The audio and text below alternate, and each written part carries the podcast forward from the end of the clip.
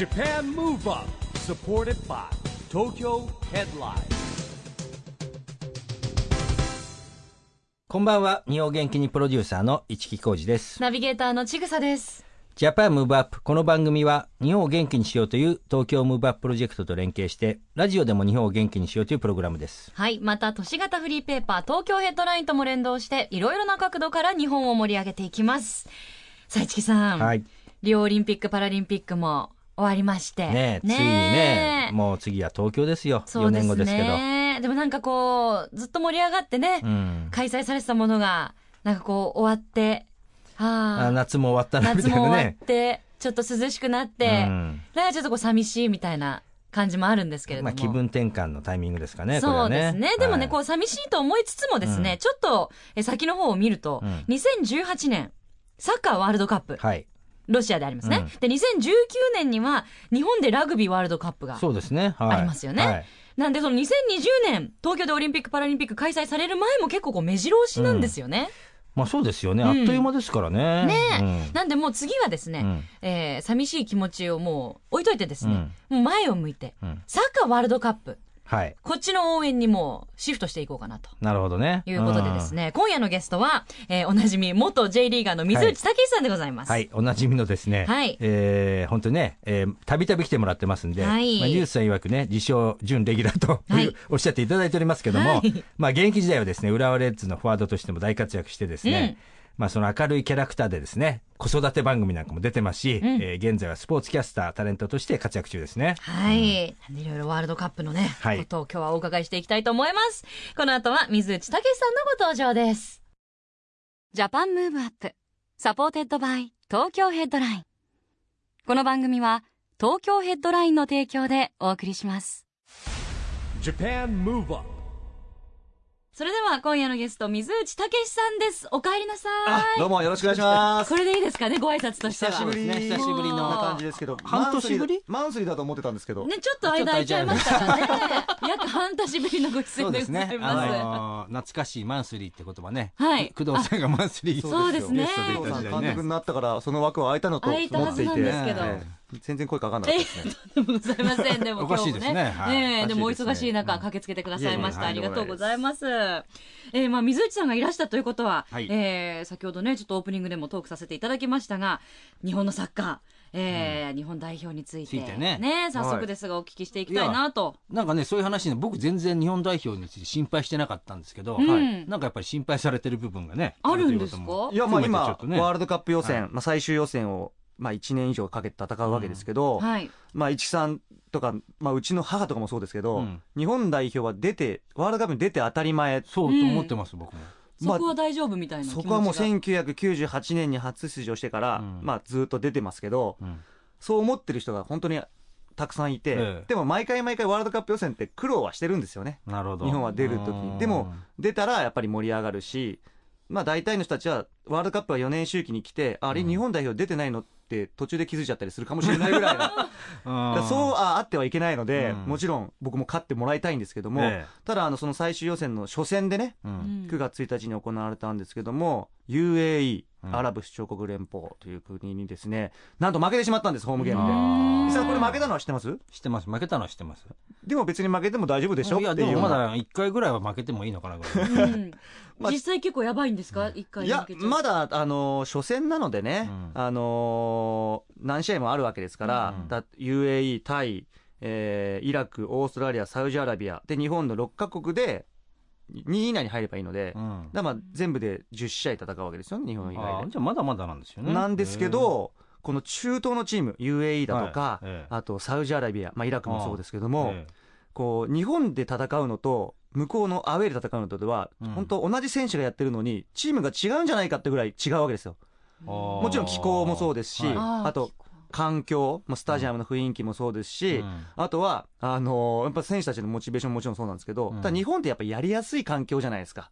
まあ日本チームにとってはね。そうそう、他のーチームが来ても、なんかこう、日本は、日本はもう日本の応援してますけど、うん逆にアウェー行くと、うん日本のことをもうバンバンブーイングするわけですよね。なるほどね。日本ってそんなのあんまりしないじゃないですか。うんなんかこう、日本サッカーの、特に日本代表の今の試合って、なんかこう、お祭りみたいになってるんですよね。うん若い人たちが見に行って、もちろん満員なんですけど、なんか日本を応援する。なんかキャーキャー言ってる感じのうん雰囲気があるので、はいなんかその雰囲気が、うんあの特にその J リーグとかクラブチームとはまた違う感じはするんですけど、うんただまあそんな中でもね、えーこの初戦のホームゲームで負けてしまったっていうのが、この UAE に。UAE に例えばその海外、アウェーに行って、UAE に行って試合をした時に、うんじゃあ勝てるかっていうと結構難しいと思うんですよ。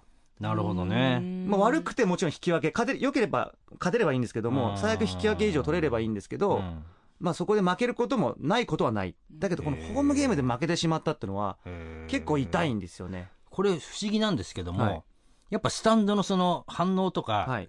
こう熱狂的なものって響くんですか、プレーに。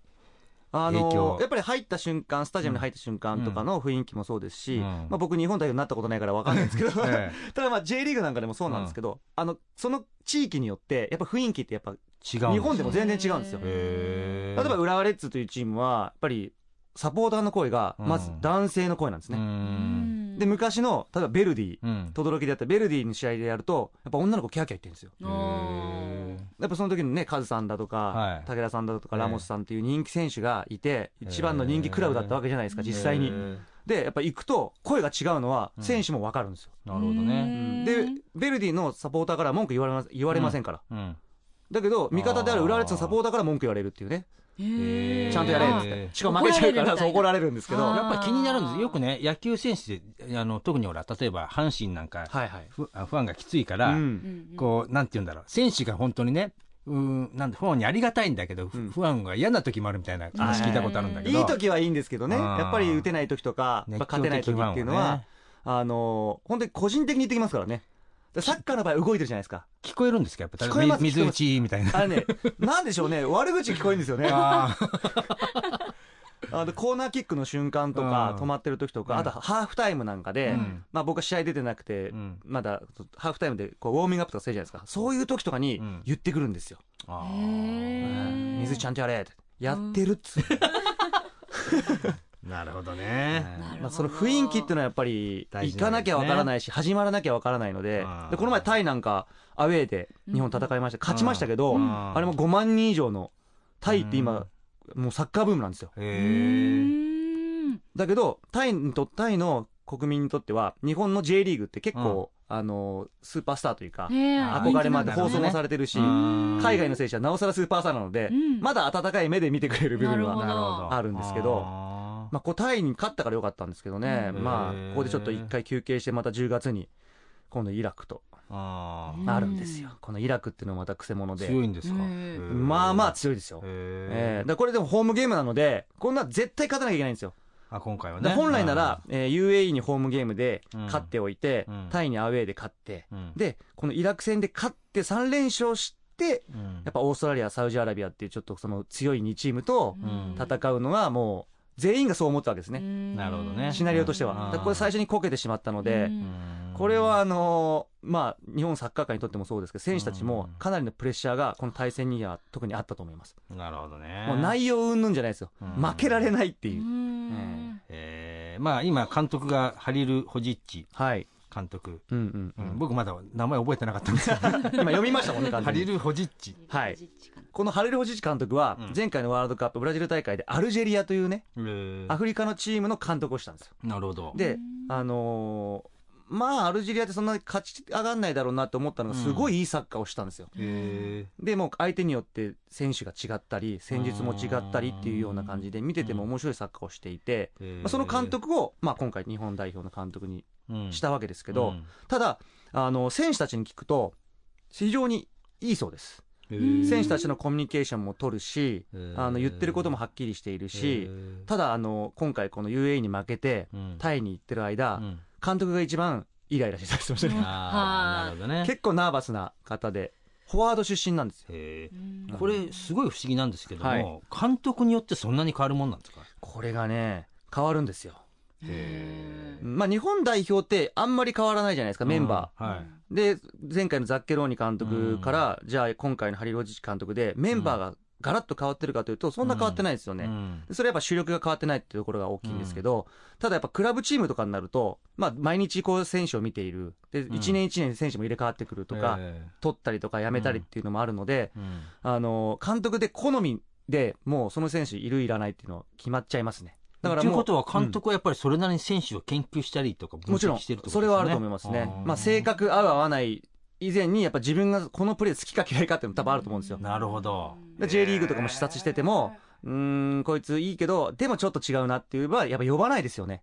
はあ。でもある意味、リスキーなとこもあるけどなんか楽しい仕事って言ったら怒られちゃうけど、はい。やりがいありますよね。それはもう自分で選んだ選手をやれるわけですから。だから逆にクラブチームの場合はいる選手でやらなきゃいけないっていうのと、うん。代表チームっていうのは自分で呼べますよね、自分が選んだ選手を呼べる中で、うん。でも練習する時間があまりないので、なるほどね。そこでやっぱ結果を残すとなると、もうやっぱ叩かれるし、批判もされるし、あああだこうだ言われますから、あでもやっぱ確かにその外国っていうかまあ国によっては、はいその代表チームの練習する時間が全然違うんでしょ？もう長くやれるところは合宿とかしちゃうとか。そうなんですよ。だからこの UAE は、初戦やった UAE っていう国は、まあ全部国内リーグの選手なんですよ。えで、国内リーグもやらずに、えうん、もう 国内リーグもやらない。国を挙げて応援してるので、ももう2ヶ月間合宿ですよ。それは強くなりますよね。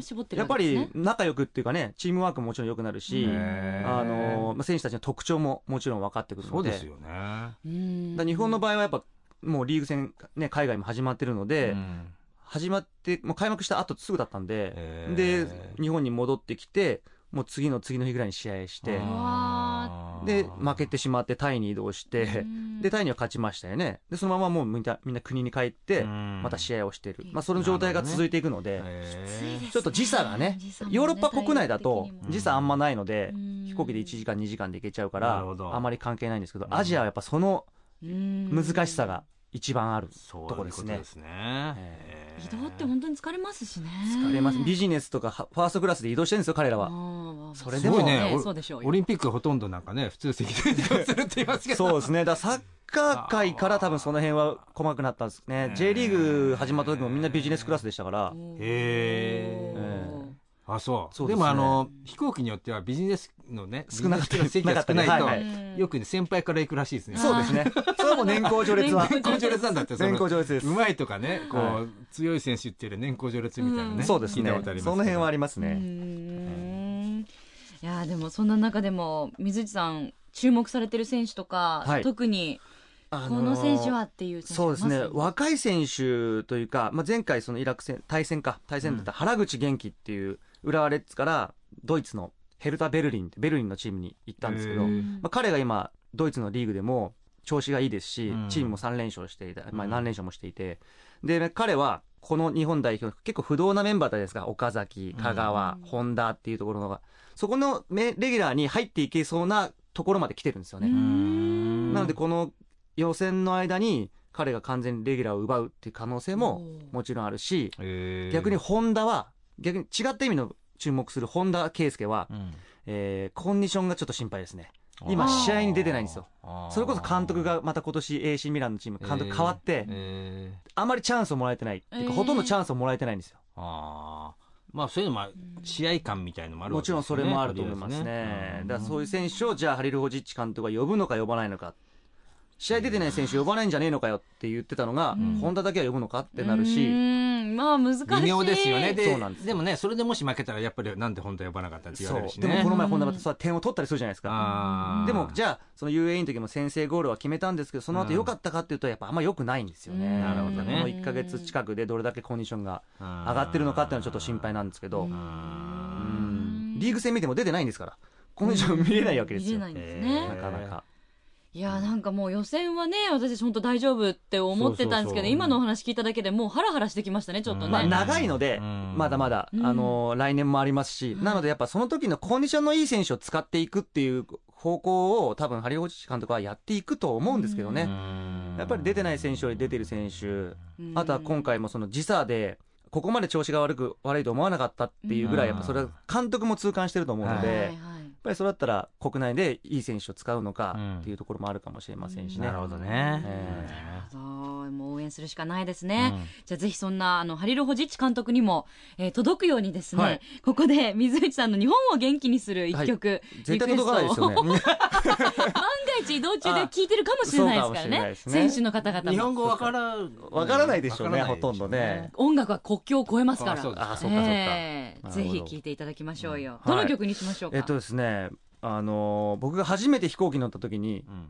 聴いた曲なんですけど米米クラブの 「ロマン飛行。おお」飛行機の中で初めて聴いて。うーん。試合で。そうです。あの国体があるじゃないですか10月に国体でで国体が僕らの時福岡だったんですよ。へえでその前の時でたまたま福岡にこう先発チームで遠征福岡のチームと試合するっていう時に初めて飛行機乗って聞いたのがもうこの米米の。えー高校。高校まあもちろん俺社会人だったの。ババブルの頃ですね。あーでもこれ飛行機で聞くのはやっぱり最高でしょうね。格別ですよこの曲をね聴くたんびにその時を思い出しますうね、ん。ちょっと大空に飛び立つイメージで。じゃあ聞いていただきましょう。水内さんの日本を元気にする一曲です。米米クラブロマン飛行。Japan Move Up はい JAL の1990年の沖縄キャンペーンの。高校生ですよ。社会人になってばっかりかな僕な。ねえ、だからそれぞれの思い出がね、蘇ってきますね。うん。お送りしたのは水内さんの日本を元気にする一曲、米米クラブロマン飛行でした。ラジオで日本を元気にするプログラムジャパンムーブアップ一木工事とちぐさでお送りしています。そして今夜のゲストは水内武さんです。引き続きよろしくお願いします。よろしくお願いしよろますしくお願いします。水内さんといえばですね、はいはい。今やもう一つのイメージはで、いえーイクメン。そうですかね。ね、うん。まあほらテレビ番組でもね、はい子育てすくすくとかずっと出てましたけはい、ども、すくすく子育て。あすくすくすく惜しかったです。ね。惜しいですね。逆になっちゃいま逆でしたしたね。すくすく子育て、はい。子育てすくすくまあどっちでもいいですね。そうですね。もう終わっちゃったしみたいな。いや育つってイメージではね、はい。どちらでもいいんですが、でもまさにお子さん今すくすくですよね。いや育ってはいます。育ち盛りでしょだって今。育ち盛り。ですね。女の娘さんですよね。はい娘二人うんで小学校3年生と、今年少の娘がもう下の子が、うん。やっぱ上がいた分、うん。まあ混ぜてるというか、まあ達者になるんですよね。わかります、はい。私も姉が7つ離れているので、だいぶ大ませさんです。柴田恭平さんのブロマイド持ってますもん、幼稚園。えー渋いね。渋いですよね。危ないでかんかこうしゃべははい。喋り始めも早かったんですよ。もう2歳の時から結構話してて。えー。でもう今や自分はもう対等な立場って思ってるんですよね、お姉ちゃん3と年生と、で上は上であの本当になんかくだらないいじめをするんですよ。覚えあります、私も。なん。かもうつねったりとか、はいはいはい。でも下も下でつねり返すんですけど、強いですね。うん、なんかねそれでこうゴロゴロするのが好きで上に乗ったりなんかするのが。でなんか上の子は上の子でスポーツテスト体力テストか、うん。体力測定でなんか握力がうん。学年ってかクラスで一番新しいんですよ、えー。男の子でも。すごい。ですね。うちの奥さんが、うん。まあ、スポーツをねよくあの、うんオリンピックでも取材したので、うんはい。うちの子たちは絶対柔道かレスリングだっていうわけですよ。おー。で本当下の下の子はうん。本当小さい頃から人の上に乗るのがすごく上手くて、えー。絶対これレスリングであーなるほどでね握力強いんだったら絶対柔道ってでそれをあの番組でえ野村さんいるじゃないですか3連覇した柔道の、野村さんに握力強い女は柔道向いてますか？って言ったら、ええ。向いてますね。しかも左利きなんですよ。うんなおさら向いてますねって言われた。から、なるほどね。えーお墨付きですでね。オリンピックをこう見ててうん。なんか、まあ、僕はね絶対逆派なんですよ。うん。柔道とかレスリングは女の子やんなくていいんじゃないの？っていうような方なんですけど。意外とお父さんですね。やっぱりねでも本当にやるんだったらやらせるからみたいなでね上の子に聞いたんですよ柔道やってみるって言ったら絶対嫌だって言ってましたよねああ、そうですか。でも意外、ね、奥様もお綺麗なアナウンサーさんでいらして、でも娘さんにね、柔道とかレスリングいいじゃないって、いやそれね言うとこがまた素敵ですよね。僕が言うのもねあのすごい勝手な意見なんで多分自分じゃないから言えるんですよえー、そんな感じ。いやもし自分が柔道かレスリングやれって言われたら嫌だっていうような気がするな。そう。えー、奥様ですか、うん。そうなだから生まれた時からそういう環境だったりするわけじゃないですか。うん。女の子とかがもしやる場合って、はいはい。男の子女の子がサッカーやるのも、まあ僕が例えばやらしてればサッカーを自然とやってるかもしれないけどうん。で周りでやっぱ柔道やってる男の子とかレスリングやってる女の子いないし、うんねまあでもそれはありますよね、あの自分でやりたいと思わないとさ。そうそう。結局やらないから。私小学校の時柔道やりたいと思って道場見学行ったり学校の柔道クラブ入ってましたどれぐらい続きました？2年ぐらいですってやめました。けどでも2年。ねでも2年やったら小すごい。5と小6ぐらいは。うん。センスがないなと思ったわけでしょ？センスなかったです。ずっと白帯でした。あと強い子がいるなとかってなるわけじゃないですか、練習はちゃんとやってた？やってました。でも早朝練習しかなくてなんか週に1回ぐらいのなんか緩いクラブだったんで全然上達せずにまあ変わってますよねその当時柔道ねそうですね。まあねあんまりねいないですからね、まあ、でもやりたいって思う子はねうんそう。でもだからなんか子供がやりたいっていうことをやっぱりやらせてあげたいなってそう思なですようんんですけど、ね。やっぱお嬢さんが、いやいいって言ったらやっぱそこをねなんかこう無理やりやる気にさせるのってね難しいよね。ですよまあぶ僕のあの一番下の子は水内さんにもねサッカー教えてもらったことあるんですけど、はいええまあいや野球にしても野球少年野球やってる時は、はい。野球チーム入ってそらそれを工藤さんにも教えてもらったり、うん。国母さんに教えてもらったりしてんだけど、なんか本人はなんだろうな。その時だけはすごいなと思うのかもしれない。けど別に反復練習しないし、うん。でもねやっぱり親としてはねなんか好きなものをこう目指して、うん今のほら水内さんじゃないけど柔道の野村さんの話なんて聞けないわけじゃないですか普通ね、うんそうですね。で言われちゃうと確かに 親はそうだよねちょっとやらせてみようかなと。まあさっきのちょっとね否定しますけどねあの思っちゃうかもしれないねやっぱりね。うん。親心ですね。オリンピック3連覇の人にねやった方がいいじゃないですか。ちょね。ちょっと考えちゃい顔ますね。ちゃったらね。うん。だ身長が結構大きくなってきたから、うん。じゃあバレーボールやればってう言って。ん。じゃあ大林さんとかそうそうそうそう。だからバレーボールもネットワークすごい、これ僕のおじさんがバレーボールの金メダリストなんですよ。大子さん。ええそうか。そうそうミュンヘンオリンピックの。そうなので、それもなんか、おじは、なんだ？覚醒遺伝だそうそうそう。なんかそのうん、彼女が逆にかわいそうかな、みたいな。バレーボールやるとおじさんが出てきて、うんサッカーやったら、まあ僕の名前が出てきてってねそこまで行けばいいですけど、なかなかね。いやでも逆に言うとですよああのうん大子さんってもう僕らの世代ぐらいですギリギリ知ってるそうですね。まあまた僕生まれた年ねですからね。大子さんが思い出されていいんじゃないですかみたいな そうです。でもね、おじさんはやっぱやらせろって言いますね。ーそうですうかん。結婚式で言ってました。へー僕の家系大きいんですよ、僕以外は。もういとこもみんな185ぐらいあって、うん女の子も170以上あるんですよ。ええうちのお姉ちゃんもそれぐらいあって、僕だけ小さくて、で、奥さん大きいじゃないですか、うちの奥さん。だから、結婚式の時に、あの、ぜひバレーボールをやらせてくださいって、うん大きい子を産で。なんるほ。どね。とは言ってました。けどねええあでもどの道に進んでもなんかスポーツに進んでも、まあ、あの比べられそうな方々がいてであの、まあ、アナウンサーになりたいと思ったらお母様がいらして、ね。結構娘さんたち将来の進路を決めるのをうん。なんか。いいなんか夢中になるものを見つけてほしいんだけど、うん。今も習い事にならやってるんですけど、うんうん。別に自分からやっていかないんですよ。そんなには確かになねまあでも難しい。今って何でもあるじゃないですか。そうなんですよ。ね、僕らの頃だったらスマホなんかもなかったし、はい。ね、テレビゲームなが出て,、ね。出てきて出始めからもういきなり今だって何でもあるじゃないですか。そうなんですよね。子供たちも大変なんですよだから。ああ、そっか。か。そうか。もしれないね深いな今の一言。そうですね。まあ 僕はもうねあの今ね一番下中3、まあ、はい。2人はもうねあの大人になってますけそうどですね。まあでも子供ってねいくつになっても手がかかるんですよ。うん。でもよく考えたら自分たち振り返ってみてくださいってお僕も自分で思うもん今、そうですうん。ね。子供とかねあの結構いろんな親に対して、はい。迷惑かけたなとか。迷惑かけてたなみたいなめちゃめちゃわがまま言ってたねみたいなね。いくつになってもやっぱちょっと迷惑はかけてる。私だからほんと3今でも迷惑か歳、4けてます歳ぐらいは確かに可愛いじゃないですか。う。ん。でもそれでもね、なんか、にとそれこそイヤイヤ期の2歳ぐらいだと、うん。もうなんか、ねなんだよって思うんだけど、うん。でも過ぎちゃえばなんてことない可愛い時だし、いやでもね水内さんやっぱねう小学校とかあの幼稚園の頃可愛いですよ。ね。まあでも女の子はやっぱり成長が早いから、はい。小学校高学年くらいになってくるとだんだん親に対してもいろんな意見とかね言われちゃったりする。今3年生の子が、やっぱりこう、言い返してくるから、そうするとこっちもカチーンって、普通に喧嘩？は いしちゃうんですよね。そこでなんか自分で心を痛めるみたいな。う。ん。ああでもいいですね。ちょっと父親の顔がお二人とも今 出てきてますね表情が。いやでも水内さんほど僕はもうそんな子育てしてこなかった。僕でも家にいる時間が結構あるから、うん。だからもうこの後ももうね。あまたお迎え。お迎え行ったりとか、ね。はい。そうですよね。送りに行ったりとかっていうのもあるんで、うん。大体あの番組に来ていただくとこの後はお迎えっていうキーワードが出てくる。お忙しい中いつもお越しいただいてるっていう。えーでもまああの奥様とはい。夫婦揃って、まあ、娘さん2人育ててらしてなんかこう夫婦円満ではい。できる子育てのコツみたいなのってあるんですか？子育てのコツは、まあ、うちはもう分担というか、完全分けてるわけじゃないですけど、まあ、できる方がやるっていう、うんまあ、仕事が入ったらこうだしっていう。僕は定期的な仕事というよりは、あの、まあ、ポンポンとこう入ってくる、はい。何曜日はダメとかあるんですけど、まあ、うちの奥さんは、月曜から金曜までの間で、大体こうやることが決まってるので、うん。その時間帯に合わせて、じゃあどうしようかっていう、よく話しますね。二人で。あの、いついつどうするこうなるほどね。幼稚園こういうのがあるんだけど、うん。ああの、説明会行けるとか、保護者会行けるとか、で、向こうが行ければもちろん向こうが行くんですけど、うん。やっぱりもうレギュラーで決まってるといけないじゃないですか。じゃあ俺空いてるからじゃあ俺行ってくるよって小学校のね。父母会とか行くと、まあ、完全アウェーな男一人みたいな。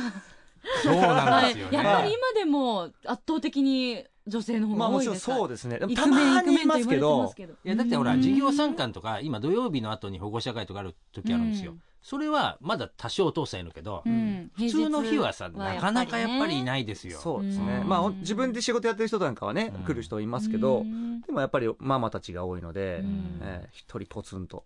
困りますよ。だからちょっとねなんかこう話しかけていいのかどうかも話しかけられたら答えるんだけど、うんこっちからってなかなか話しかけられないじゃないですか、はい。でも水内さんキャラクター的に結構おしゃべりでそういう輪に入っていきそうなイメージなんですけど、あの、なんか1、2年生で一緒だったママとかはなんとなく知ってるんで、うん。話はするんですけど、うん。子供は知ってても、お父さんおか、お母さんの顔って分かんなかったりするじゃないですか。そうですよね。あとほらその名札とかつつけてないはいはい、もうありますよね。子供じゃないから。だからそうするとこうやってこの人は誰の誰だろう。誰の今保護者のこういうカードをつけていくんですよ。ネームプレートみたいな、はい、そうするとあの、子供の同級生が、チャカチャカ来て、こう名前確認するんですよ。あ、誰々のまお父さんだ。あーなるほどね、うーんそれもそういう行事にも参加しないといけないんですよね、今は子供ができたら、うち父親が来たなんて、ほとんど覚えてないですけどね、中学校以降は多分ほとんど来てないじゃないですか。でも僕らの家そうですよ、ね。父親参観日っていうのに来るか来ないかぐらいであとはほとんど来ないし。卒業式も来ないじゃないですか、父親って。なかっ私結構うちの父会社をちょっとこう午前休んでまで、うん。お遊戯会見に来たりとかしてそれがもうあの小学校、うん。高学年ぐらいになってくると恥ずかしくて。いやインターナショナルスクールでしょ？そう。いやほら教育熱心でまあ、だって僕あのちぐさんのお父さん知ってるんですけど、はい。まあ多分かなり娘のこと愛してましたよ そりゃそうでしょ。う。ん。ね。でもそれがねやっぱね女子はね恥ずかしかったですけどでも水内さんみたいはない。自慢できるお父さんだったらもっと来てって言うできれば僕と思うんです行きたくないですよ。そうですよね、えー。いやでもまあでもテレビいいにね出る仕事とかの訓練なんじゃないですか。ポジティブに考えたらね。まあそうですね。うん、ちなみにあの今サッカー教室なんかは、まあちょこちょこたまに、はい、やりますけど、はい。あのご自身の娘さんに教えることも？サッカーですか？はいあるんですか？はないですね。あそこはないんですね。うちにね、サッカーボールないんですよ。僕この前ね、本当それ意外って言われたんですけど、はい。僕中学校から家にサッカーボールがあったことないんですよ。えー？自分も？はい。あ、買ったことがないんだ。あだからその小学校の時に買っあた、あの5号球って大人が使うボールを、えー。あの、まあ室内用な感じでう、ん。家にコロコロ転がってて、中学校高校の時は家でそれで、家の中ではそれで遊んでたんですけど、うん。外行けば部活のボールがあるし、はい。社会人になったりプロになればもちろんボールはあるので、うん。で引退してからもあのボール持ってないんですよ。サッカーボールうちになくて。家で一人で蹴ることももちろんないですしおもちゃみたいなのしかないんですよね。でもあれた買うと高いんですよ。1万5 6千円するんですよ。一番いいやつって種類が違うんですよねそうそうね。一応公式球っていうそのワールドカップとか使うようなボールとか J リーグで使うボールは一緒なんですけど、うん。いろんな種類はあるんですけど、うん。まあ、買ってまで別にサッカーしねえかなっていう、うんでもまあサッカーしに行けば誰かが持ってるんで、うん。なるほどね、はいですよね。あのー今ね水内さんと始めたのがねサッカーだけじゃなくて陸上とかラグビーとかはい。いっぺんにこう子供たちが全部体験できる教室や,、教室やりだした。この前夏に浦和でやったんですけど、あの、まあ、夢の課外授業っていう一環で、うんまあ、僕はサッカーとかはいつも教えてたんですけど、サッカーだけじゃなくて、サッカー、あとかけっこ教室、うんあとはラグビーのタグラグビーって言って、タグラグビー、はい。うん、タグをつけて、ラそのとあの引っ張ると止ま、ボールを離さなきゃいけない。だから倒さなきゃが危ないからうん。こう引っ張ってね。うん。あのっていうたまあ疑似タックルのタックルっていうかねタックルの代わりですよね。でそれを、あのまあ、100人ぐらいこう子供たち呼んで、30人ずつぐらい分けて、もう順番に、30分ずつぐらい順番に全部やる。えー、ローテーションで。女の子もみんな、もちろんやって、ー。サッカーやってる子だけとかじゃなくて、やったことない子たちがこう来てうん。やるっていうのを、楽しかった。新しい感じですね。でねすごく僕陸上部だったんですけど、うん。すごくやっぱ新鮮だったのはねね陸走り方教室、はいはい、かけっこけっこ教室だからほらよく速くなるみたいな運動会とかだけど、なるほどなと思う。大人でもなるほどなと思うそうなんです。死ぬ方だったフォームとか走りもう走り方とか。ですかう。んまあ、走り方とか姿勢とかそういうところからそちょあちょっとずつ違ってくるわけ。う。う。ん。多分子供たち、それだけで多分、まあ 0. 何秒全然違ってくる。わけ。ですよ、そんなすぐ効果出るんです出るかと思いますよ。えー、普通じゃないなと思って。そうそうそうそうそう。本当そうなんですよ。えー。だそういう、まあな、僕も仲間がいたんで、うん。そういうのやるけどやってくれないって頼んで、あれはいいですよ。だから小学生の頃って俺いろんなことやった方がいいじゃないですか。うん特にね、何が得意かもあるし、うんなんか気づくこともあるだろうし。そうですね。うん。あれいいですよね。だからね。いいと思います全部体験させるっていう。無理やりでもやらやらなきゃダメっていうそうかじゃあ夢の課外授業もだいぶ水内さんお世話になってると思うんですけど、またなんか新たなね。いや、今だからそれが好評でですね、うん。第2回目、あ第3回目やろもううって早くもそうなんですよ。その方向になってるんですね、はいはいじゃあもう引き続きそちらでも、えーお世話になりつつまた番組にも。はい。月一で。は今度こそ。チケジェってもうちょっと短いスパンで。さんが読まないんですかいね。や私ですか。い意外に嫌われてんのか、いや俺。いやいやいやもう大ファンですよ気にするタイプですからね大ファンですから。また次回のお越しをお待ちしておはい。よろしります、くお願いします。えー本当に今日どうもありがとうございました、今夜のゲストは水内武さんでした。Japan Move Up 今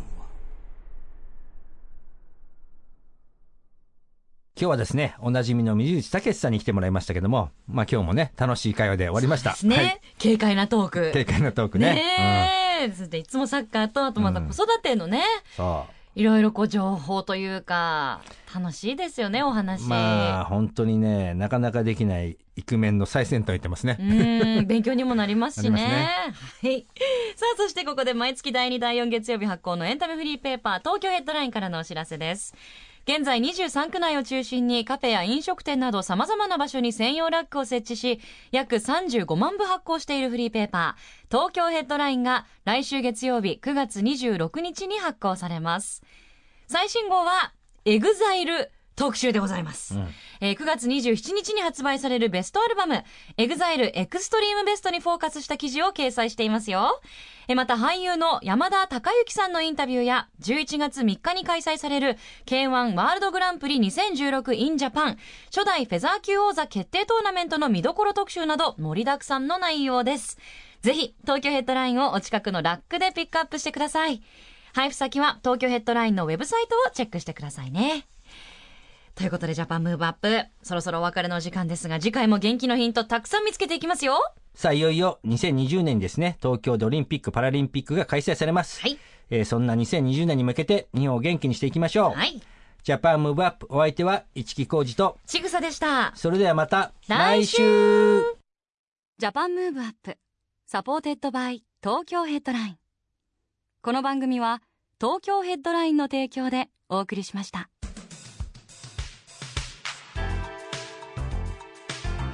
Japan Move